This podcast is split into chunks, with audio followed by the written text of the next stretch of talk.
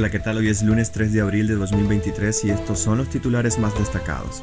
La Iglesia Católica de Nicaragua inicia la Semana Santa sin procesiones en las calles. Una joven de 21 años es asesinada y semienterrada en Chontales. Desterrados nicaragüenses anuncian ante la ONU atrocidades de la dictadura. Nicaragua registra 537 sitios arqueológicos en su mapa de patrimonios. En internacionales, Donald Trump presume de no haber tenido nunca tanto apoyo y amor como ahora. Soy Edwin Cáceres y les doy la bienvenida.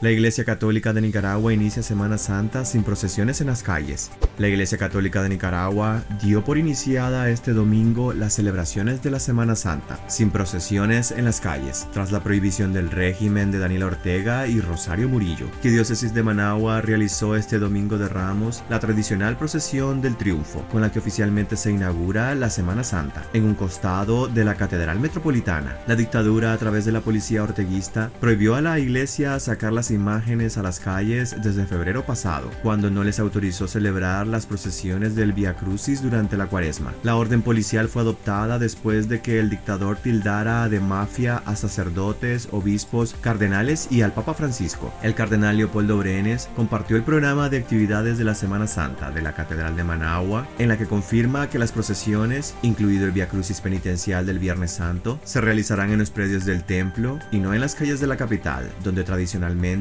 miles de personas acuden. El Centro Nicaragüense de Derechos Humanos denunció que la prohibición de procesiones de Cuaresma y Semana Santa en Nicaragua son una flagrante violación a la libertad de conciencia, religión y libertad de expresión.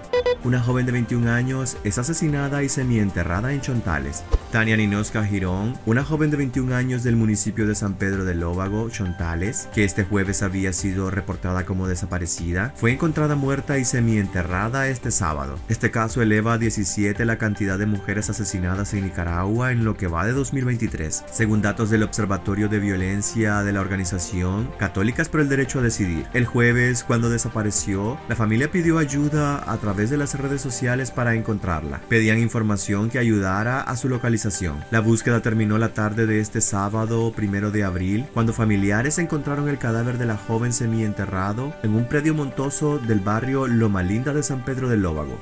Desterrados nicaragüenses denuncian ante la ONU atrocidades de la dictadura. Los 94 nicaragüenses que fueron despojados de su nacionalidad el pasado 15 de febrero denunciaron ante las instancias de Naciones Unidas la confiscación de bienes, la eliminación de sus inscripciones en el registro civil de las personas y el robo de las pensiones de jubilación cometidas por el régimen de Daniel Ortega. En una misiva enviada al secretario general de las Naciones Unidas, a la Oficina del Alto Comisionado de los Derechos Humanos y al Consejo de Derechos Humanos de la ONU, señalan que estas atrocidades de la dictadura pretenden aniquilarlos civil, política y económicamente. Pedimos a los gobiernos de los países que integran el Consejo de Derechos Humanos sostener la exigencia frente al gobierno de Nicaragua del retorno a la democracia y al respeto a los derechos humanos de los nicaragüenses, para que todos los expatriados regresemos a rehacer nuestras vidas en Nicaragua. Expresan los firmantes entre quienes se encuentran Yoconda Belli, Mónica Baltodano, Francisca Ramírez, Carlos Fernando Chamorro, Eliseo Núñez, Elvira Cuadra y otros opositores. La dictadura ha quitado la nacionalidad a 317 nicaragüenses desde el pasado mes de febrero, incluyendo a los 222 presos políticos desterrados y enviados a Estados Unidos.